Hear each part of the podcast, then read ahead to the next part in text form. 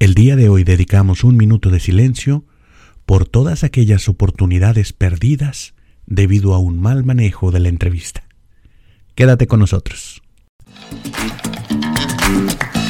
Estás escuchando Emotional Paycheck con el doctor Jaime Leal, un podcast dirigido a líderes de equipo y profesionales de la gestión de talento.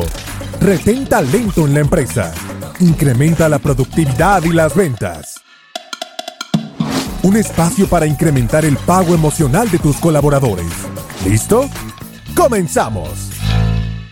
Bienvenidos al episodio número 79 de este tu podcast del salario emocional, el Emotional Paycheck. Yo soy tu servidor y amigo el doctor Jaime Leal, directamente desde Niagara Falls, Ontario, Canadá, transmitiendo para donde quiera que te encuentres. Un saludo para ti, esperando que tengas un muy, pero muy bonito día con muy alto salario emocional. El día de hoy estamos platicando acerca de aquellas oportunidades que se pierden, aquellas oportunidades, grandes candidatos que perdemos por el simple hecho de que no manejamos bien el proceso de entrevista. Así como vemos eh, que muchas empresas, pues para nadie es novedad, ¿verdad? Las empresas están buscando talento.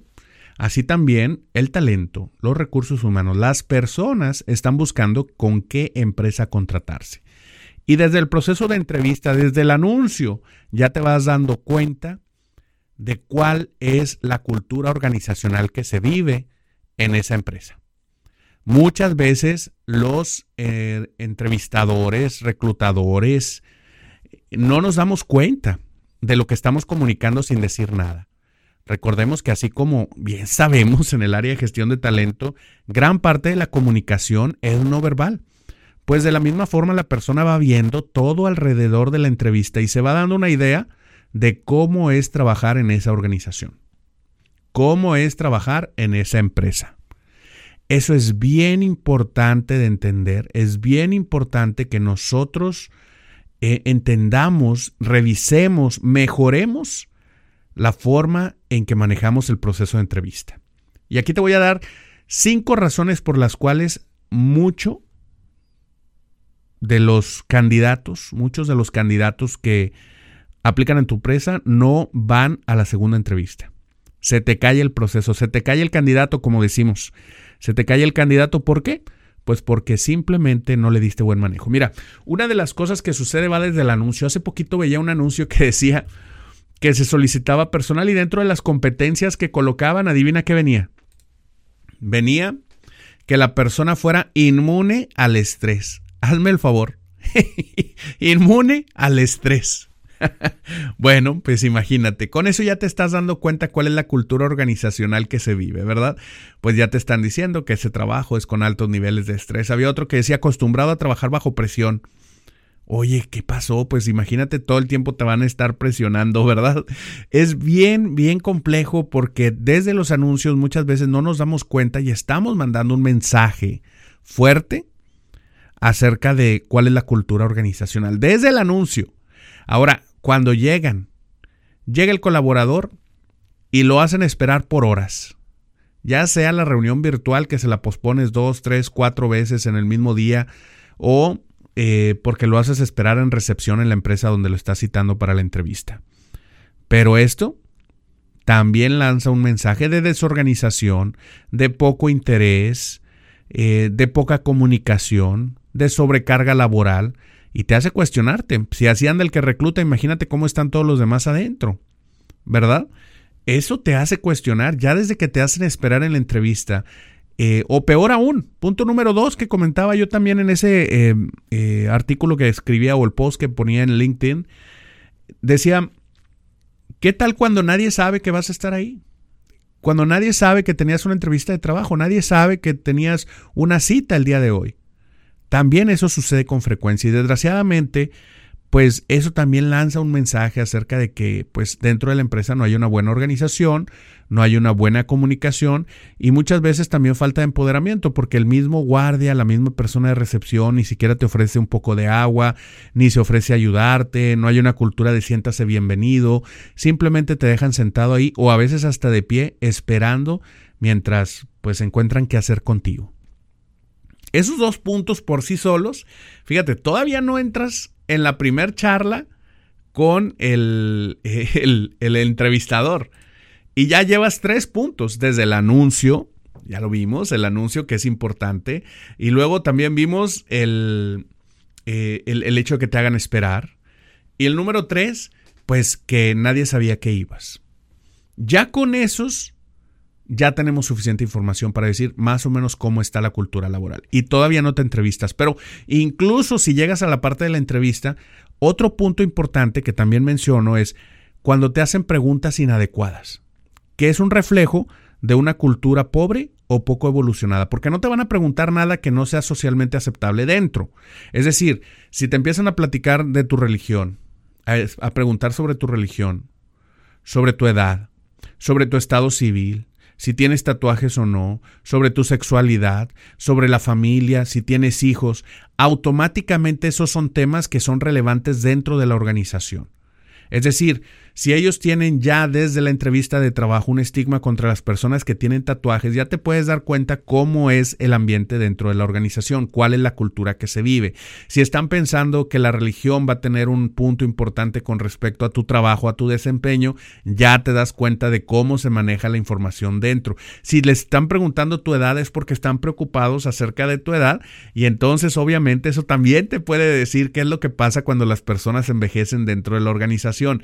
Es decir, todo lo que sucede en esas preguntas de entrevista también te dice, no solamente es para buscar información sobre ti, pero tú también puedes obtener información sobre la organización. Número cuatro, requerimientos fuera de todo proporción. Descripciones de puesto que no son planeadas, donde es evidente que están solicitando certificaciones que no tienen nada que ver con el puesto de trabajo. Certificaciones eh, que he visto yo, por ejemplo, en niveles de asistente y les piden eh, que tengan una maestría en administración de negocios y las tareas son solamente de organización de calendarios, pues obviamente estamos hablando de que ese puesto está a menos de que paguen muy bien, ¿verdad? Pero no, aún así, no vas a tener la parte del salario emocional, las expectativas, eh, el balance vida-carrera, el balance para tu reto, para sentirte con un reto aprendizaje en una buena medida. Es decir, muchas veces la misma descripción de puesto es confusa, eh, está eh, sobre solicitando cosas que no tienen nada que ver con el puesto y eso también ya te habla de una cultura organizacional. Y la cinco es la falta de seguimiento. ¿Cuántas veces hemos ido a una reunión de, trabajo para buscar trabajo y terminamos sin volver a escuchar? Eh, yo todavía estoy esperando que me hablen, ¿verdad? Los que me dijeron, sí, nosotros le llamamos, no se preocupe, la próxima semana tomamos la decisión, sí o no, nosotros le llamamos. Mira, yo esa frase la escuché muchas veces. Muchas veces escuché la frase sí o no. O sea, ya sea usted contratado o no sea contratado, nosotros le llamamos para informarle. Y hasta ahorita no, no hubo una sola empresa que me llamara para decirme usted no fue contratado. Pero es obvio que no me contrataron, ¿verdad? Porque ya pasaron 25 años ¿no? de esas entrevistas. Entonces me imagino que no me van a hablar. Pero qué, qué cosas, o sea, cómo es que una persona en una empresa seria, formal, que estás buscando establecer una relación a largo plazo, de emplearte con ellos, y no tenga la delicadeza de hablarte para decirte qué pasó. Esa falta de seguimiento también te habla de la cultura organizacional. ¿Qué otros errores tú consideras que se viven dentro de la entrevista de trabajo? Déjamelos en comentarios, porque yo aquí ya te puse cinco o seis sobre la mesa y la verdad es que estoy seguro que hay muchos, muchos más. Así que desde aquí, mi más sentido pésame a todas aquellas empresas que pierden talento valioso sin darse cuenta por la ineptitud en el manejo de la entrevista de trabajo. Nos vemos en el próximo video y te recuerdo, antes de irme, te recuerdo que ya está a la venta el libro de El método del salario emocional. El libro del método del salario emocional eh, describe una estrategia para dar un incremento en el salario emocional a tus colaboradores incluso sin afectar el presupuesto económico. Es un libro muy completo, ya está teniendo muy buenas reseñas en, ah, en, Amazon y lo puedes adquirir en cualquier Amazon, cualquier tienda de Amazon en toda la cadena. Está solamente en paperback, es decir, solamente está impreso. Em, lo puedes adquirir en amazon.com, .com.mx, en Chile, en, cualquier país. Simplemente entras a tu tienda Amazon y lo puedes adquirir. Espero que, te guste y me dejes una reseña y con todo gusto nos reunimos para tener una charla sobre el método del salario emocional. Por lo pronto, te dejo con esta idea de cómo se pierde talento en las organizaciones antes incluso de contratarlos por el simple hecho de mandar malas señales durante el proceso de entrevista. Nos vemos en el próximo episodio.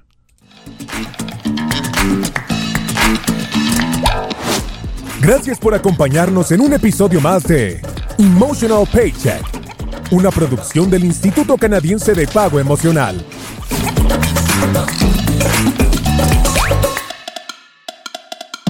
Suscríbete, da clic en me gusta y compártelo en tus redes sociales. Emotional Paycheck Institute of Canada.